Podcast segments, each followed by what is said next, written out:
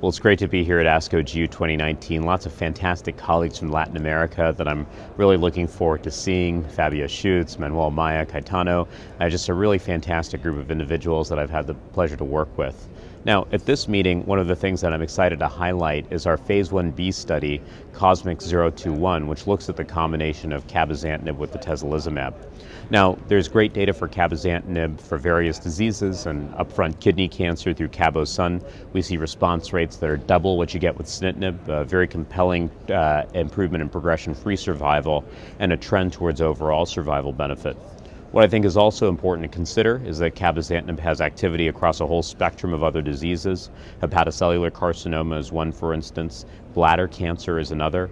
Prostate cancer is one of the areas that there was first interest for cabozantinib in. What we're trying to do is see whether or not we can actually dovetail immunotherapy on top of cabozantinib to generate a more potent effect. We're doing that in uh, Cosmic 021. This is a, a very large study that ultimately is going to include 18 cohorts of patients, including all the malignancies that I've identified already, plus thyroid cancer and breast cancer and several others. This is going to be a huge opportunity for us to explore, and perhaps the largest to date, the combination of VEGF plus IO in this very wide spectrum of diseases. We're going to have rich biomarkers accompanying the study, and I certainly hope that if you're a participating site, you'll consider enrolling to this study.